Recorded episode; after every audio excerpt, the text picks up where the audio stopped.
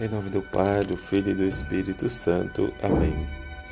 Eu sou manso e humilde de coração. Décimo quarto domingo do tempo comum, Evangelho de Mateus, capítulo 11, versículos de 25 a 30. Naquele tempo, Jesus pôs-se a dizer: Eu te louvo, Pai, Senhor do céu e da terra, porque Escondeste essas coisas aos sábios e entendidos, e as revelastes aos pequeninos. Sim, Pai, porque assim foi do teu agrado. Tudo isso me foi entregue por meu Pai, e ninguém conhece o Filho senão o Pai, e ninguém conhece o Pai senão o Filho, e aquele a quem o Filho o quiser revelar. Vinde a mim, todos vós que estáis cansados e fatigados, sob o peso dos vossos fardos, e eu vos darei descanso. Tomai sobre vós o meu jugo e aprendei de mim, porque sou manso e humilde de coração, e vós encontrareis descanso, pois o meu jugo é suave e o meu fardo é leve. Palavra da salvação, glória a vós, Senhor. Recebemos, ó Deus, a vossa misericórdia no vosso meio, em, no vosso tempo. Vosso louvor se estenda com o vosso nome até os confins da terra. Toda justiça se encontra em vossas mãos. Nossa caminhada experimentar sempre a nossa dedicação, o nosso amor. Que o Senhor sempre nos convoca para sermos uma comunidade orante, perseverante, uma comunidade que escuta e leva e pratica a palavra do Senhor.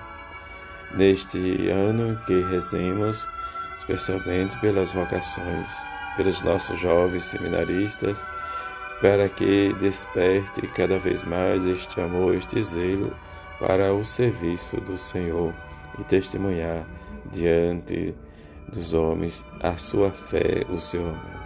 Que rezemos por eles, rezemos pelos nossos jovens para que despertem neles esse desejo de também de ser esse servidor, este servo do Senhor. Mas também cada um os nossos leigos que trabalham e também por aqueles que ainda estão realmente indecisos, para que possa escolher uma pastoral, um movimento e servir ao Senhor por meio da comunidade. A esse Jesus que é manso e humilde de coração, neste mistério do seu coração que brota esse grande amor. Também como o profeta Zacarias nos diz, exulta a cidade de Sião, rejubila a cidade de Jerusalém, Eis que vem teu rei ao teu encontro. Ele é justo, ele salva, é humilde e vem montado num jumentinho, um podro criado de uma jumenta. Nesse sentido desta profecia, também Paulo nos ajuda a experimentar que é a ação do Espírito Santo que faz as nossas obras e a obra realmente em que não nos decepciona. Se alguém não tem o Espírito de Cristo, não pertence a Cristo. E se o Espírito daquele que ressuscitou Jesus dentre os mortos mora em vós, então aquele que ressuscitou Jesus Cristo dentre os mortos vivificar também vossos corpos mortais por meio do Espírito que mora em vós. Nesta ação, o pensamento de Paulo, vem agora o Evangelho que Jesus nos fala e nós devemos sempre estar atentos nesta escuta permanente.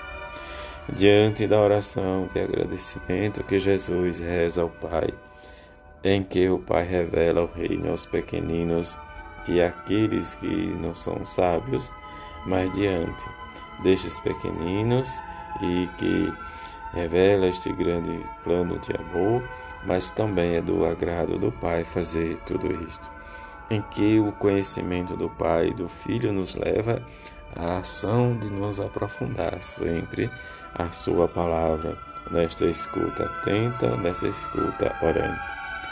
Nesta, neste envolvimento, Jesus quer que nós sejamos transformados na ação do Espírito Santo para que o mundo também conheça.